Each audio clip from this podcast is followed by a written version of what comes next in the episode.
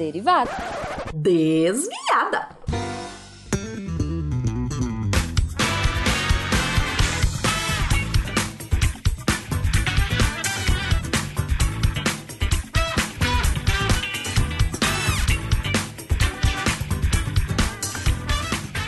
Bom horário, pessoal! Aqui é a Debbie Cabral, a guardiã do portal! E atualmente a desviada responsável pela leitura de e-mails e comentários nos posts. Vamos para os comentários do SciCast?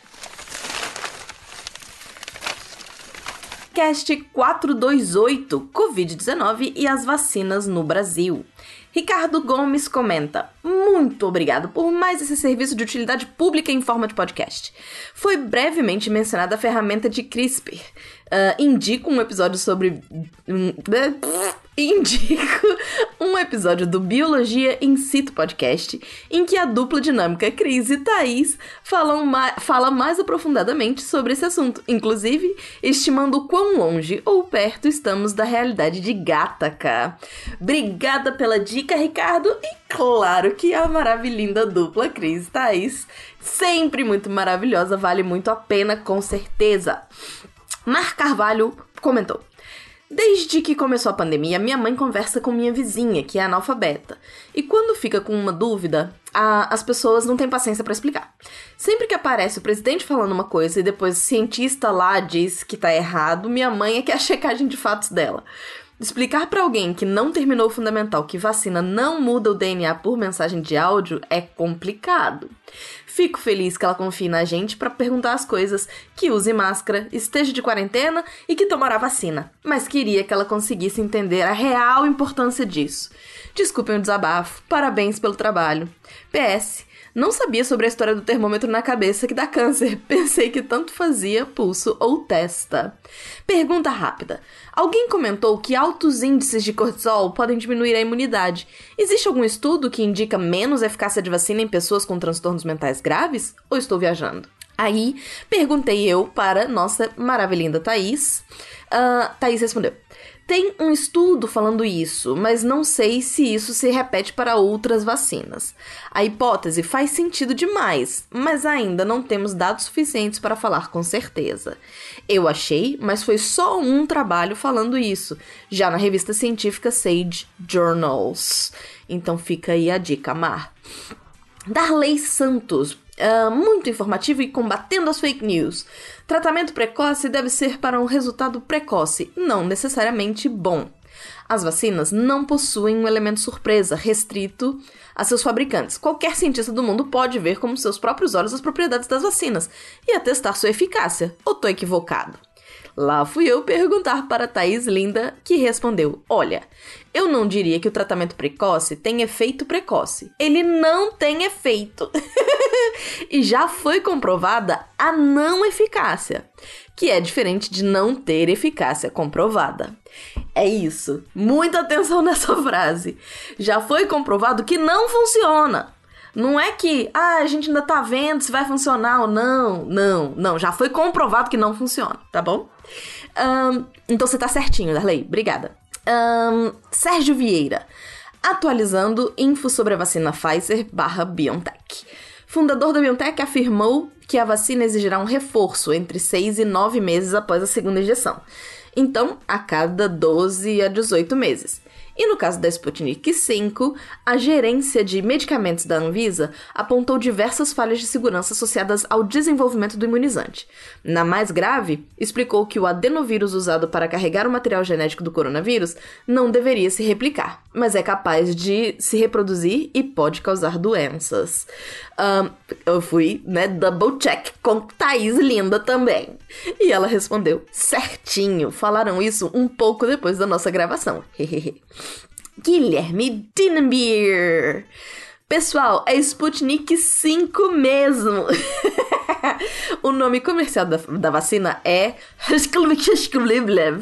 Ele colocou com os símbolozinhos, né? A, a grafia bonitinha russa que eu não sei ler. E aí ele falou, eita, transliterado para Sputnik V. O nome farmacêutico da vacina, no entanto, é Gum Covid Vac.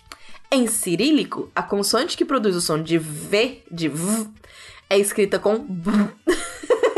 de V é escrito com B. Então, como a designação comercial em cirílico é V, esse V só pode ser algarismo romano. Não existe essa letra no cirílico.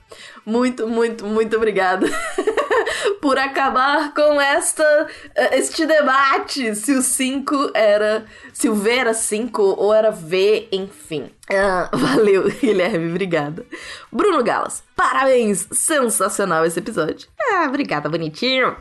Ah, vamos então agora para o, o episódio 429, Tectônica de Placas. Darley Santos comenta. Cara, sempre achei fascinante esse assunto.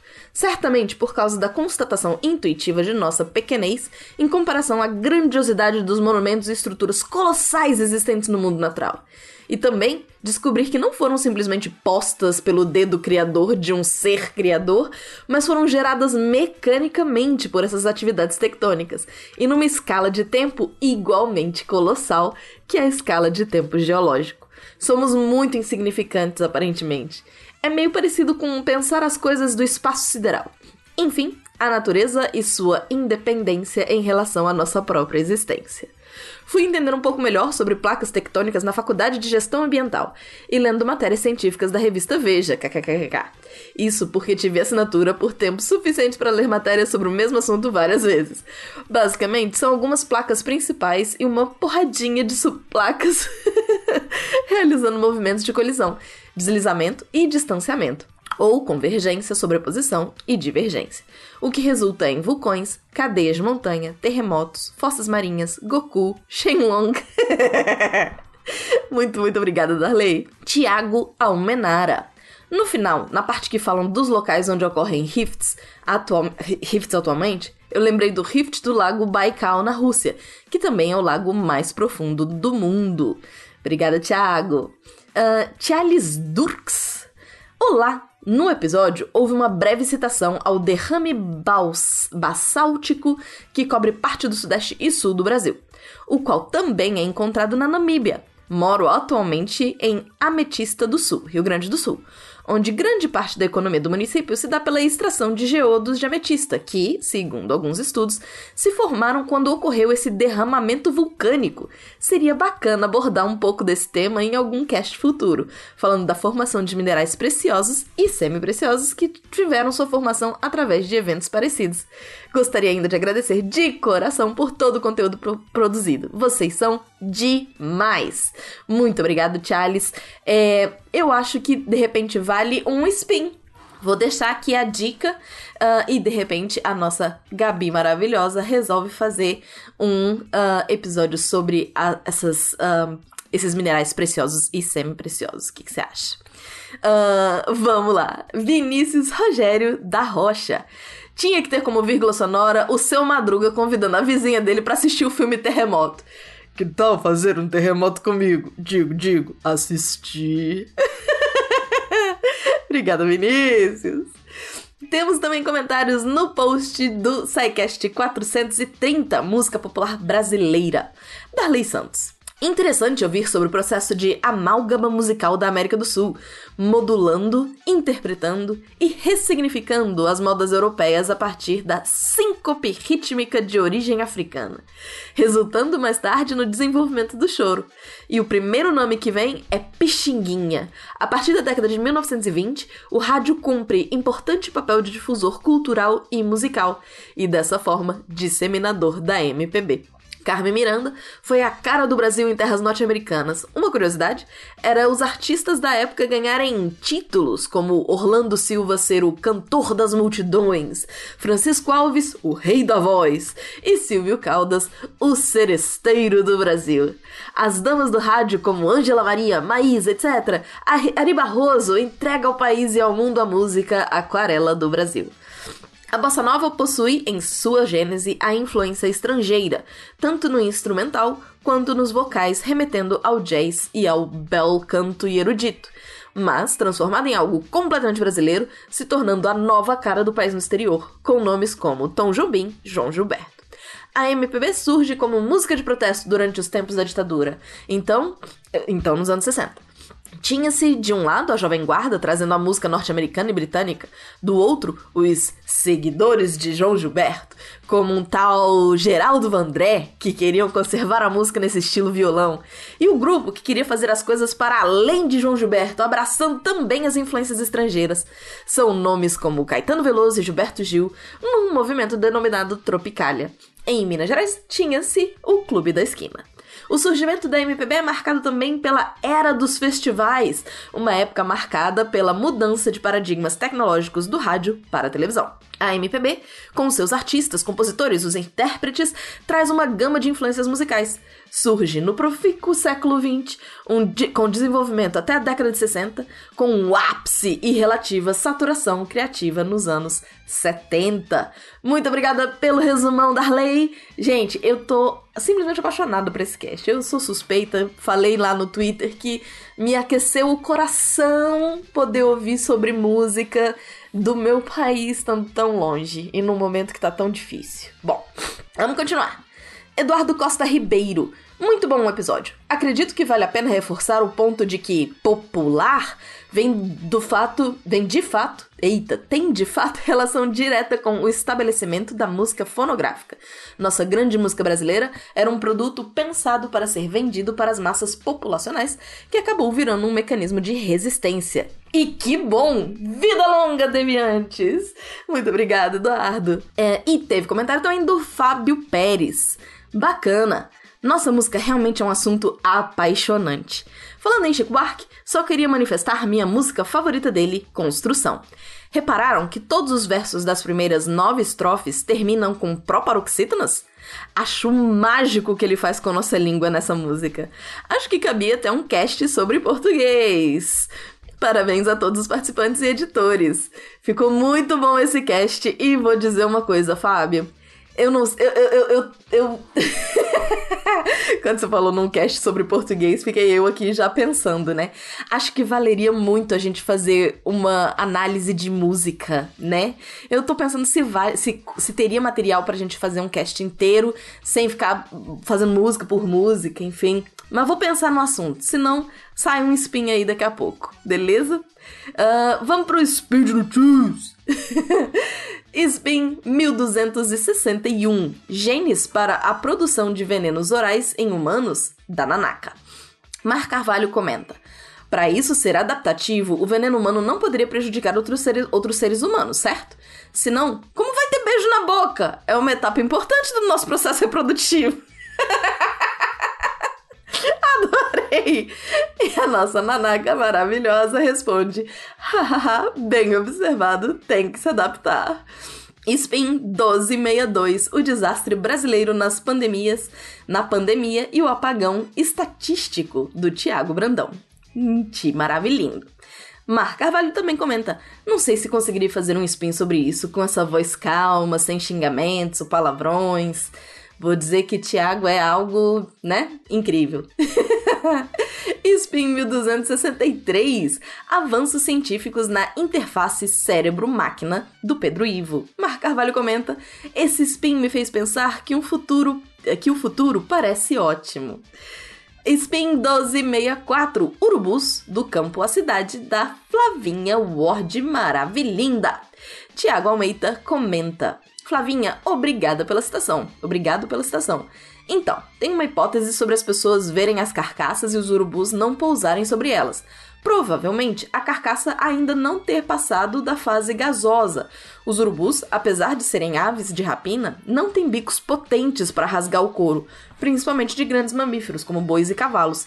Tenta observar se as carcaças que os urubus não atacaram ainda não são recentes. Uh, valeu, hein, Thiago? Achei essa observação maravilhosa.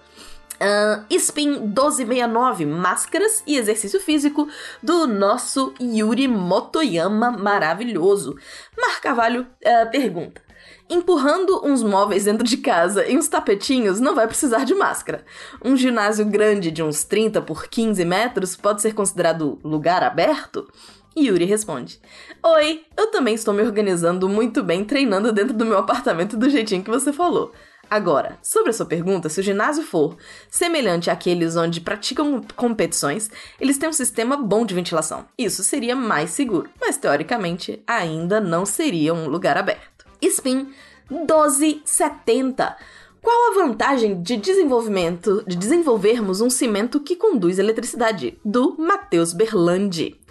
Eric Blois, acho que é assim que pronuncia o nome dele, uh, pergunta: Bem engenhoso esse povo do MIT, hein? Depois de ouvir esse spin e ler as referências, fiquei pensando: esse cimento pode ser usado na impressão 3D de edificações? Aumentando o teor de nanotubos de carbono na mistura, seria possível substituir fios elétricos pelo cimento para uso em atividades que requerem baixa potência? Se sim, seria isso capaz de reduzir a necessidade de mão de obra e quebradeira de paredes para realizar instalações elétricas? Mesmo que isso não seja possível, ter prédios como grandes baterias de aquecimento mais eficiente já é bem interessante. Perguntei eu, per quer dizer, perguntei. Matheus Maravilhindo respondeu: Olha, acho complicado que isso substituísse uma fiação.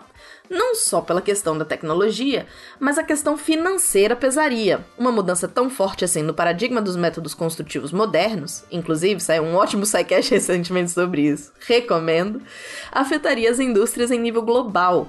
Acho que esse seria talvez o maior empecilho. Na questão tecnológica, você ainda teria um rendimento baixo desse, dessa corrente. Para maximizar a transmissão, você teria que tentar reduzir o efeito Joule ao máximo, perdendo assim um dos grandes efeitos desse tipo de material. Josué pergunta: imaginando aqui se eu pudesse configurar barra criar a direção barra profundidade ma magneticamente dos fios invisíveis? E Mateus responde: é um pouco complicado, porque na mistura da base do concreto, você não tem direções preferenciais. Fora que você teria que reduzir muito a viscosidade desse concreto para que o carbono pudesse se mover dentro do concreto com essa liberdade de movimentos. Não só não só isso, como mesmo do, dourados esses desafios, ainda teria a questão de que você provavelmente só conseguiria alinhar um fio por seção de parede. O carbono, na forma de negro de fumo, só tem uma direção magnética principal.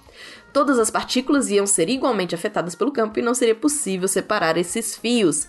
Se vocês gostaram desse spin de notícia do Matheus Berlandi, vou dizer, Pesquisem os textos dele no Deviante. Os textos do Mateus são incríveis, curiosíssimos, além de muito divertidos. E ele fala sempre dessa questão de materiais estranhos. ele vai me matar se ele estiver ouvindo, chamando as coisas de material estranho. Mas são muito bons os textos, vale a pena. Uh, Spin 1271, Redes Neurais Inteligentes e Chips Seguros, do Fábio Ferreira. Mar Carvalho pergunta: como se tira o, os preconceitos de uma rede neural? O que é preciso fazer para ela não confundir um negro com um macaco? Resposta do Fábio. A rede neural que apresentei no Spin associa imagens a conceitos. Eles usaram o conteúdo da internet para fazer o aprendizado da rede neural. Então, o que poderia estar acontecendo é ela associar imagens de negros a conceitos relacionados a macaco ou vice-versa provavelmente devido ao conteúdo que foi enviado a ela. Nesse sentido, o que pode ser modificado é a filtragem de conteúdo, que pode vir a ser danoso nesse sentido, ou apresentar mais características para que a rede consiga diferenciar os dois.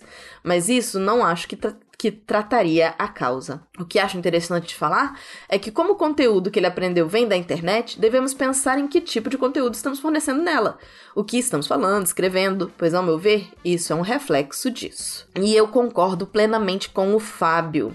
É, eu ia. Um, eu pedi né, essa resposta pro Fábio e uh, falei, ah, de repente, se ele não, não tiver com tempo de responder, a minha resposta, mesmo não sabendo especificamente sobre redes neurais, é falar que o preconceito tá no nosso dia a dia, na forma como a gente se expressa, que nem o Fábio colocou aqui.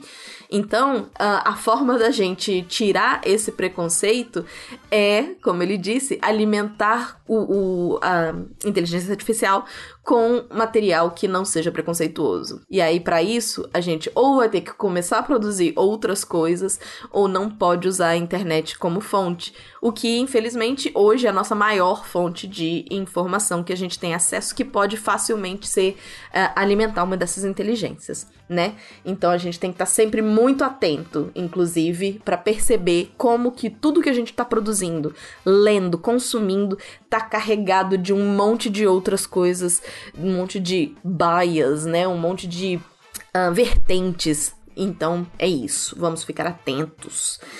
Um, Spin 1273. Descobrimos uma nova força fundamental da natureza? Do Felipe Queiroz Lindinho e Pena Maravilhindo. Um, Mar Carvalho pergunta: Por que essas medidas são tão distantes no tempo? A primeira foi em 2001 e só conseguiram a segunda agora. É um evento muito raro. PS. A trilha subindo em cima da voz deles ficou muito bem bom, bom, bom. Para isso, para explicar essa pergunta, eu pedi ao Pena que me mandasse uma resposta. Ele enviou em formato de áudio. Então vamos ouvir o Pena agora.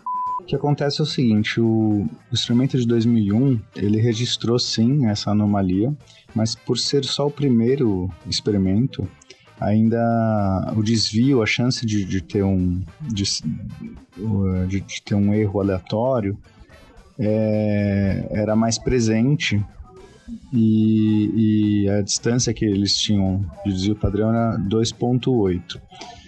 Então, assim, podia ser várias explicações. A, a questão é, né, era uma única medida, você podia ter várias explicações, desde, desde erro experimental ou desde questões específicas do experimento, certo? Você pode é, montar esses experimentos são muito, é muito difícil, é uma coisa complexa. Então, por que, que não tiveram vários outros na sequência? Porque, porque são coisas que custam muito dinheiro, tem um setup complexo e, e leva anos para você processar esses dados. Só para você ter uma noção, o primeiro, o primeiro foi feito em 2001 e o paper mais preciso que comparou todos os, os resultados e tal saiu em 2004. Então daí já tem uma dimensão. Então aí você sai em 2004 e daí você consegue é, falar, ok, temos aqui esse erro, né, essa diferença do valor teórico. Só que foi um, uma única medida. Então, muita coisa podia ainda estar. Tá. Já era um indício, sim, só que não foi tão alarmante ou tão falado na época. Aliás, foi falado na época dessa questão, só que não ganhou talvez tanta proporção quanto a de hoje por conta desses detalhes que eu falei. Com essa e aí motivou fazer outras medidas e tal.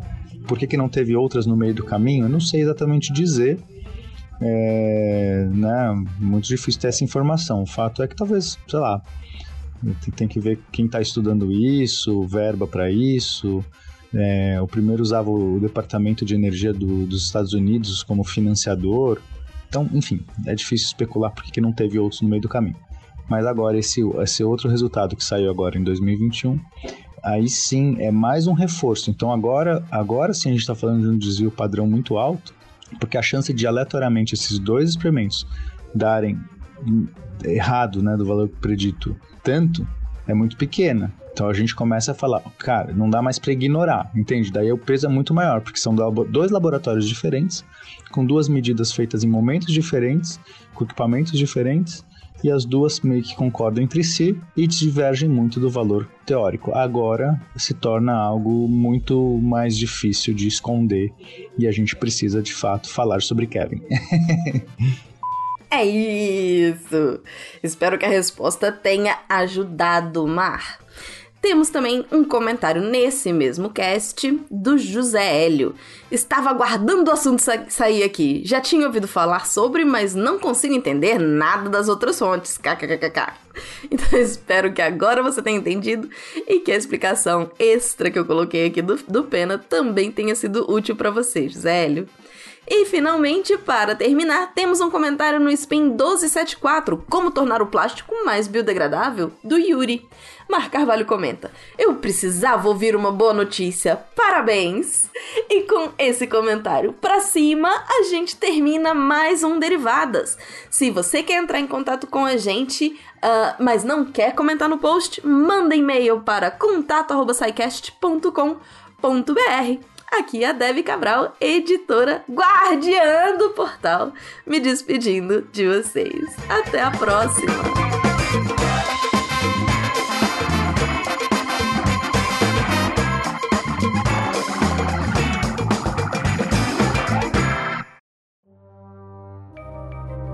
Este programa foi produzido por Mentes Deviantes deviante.com.br.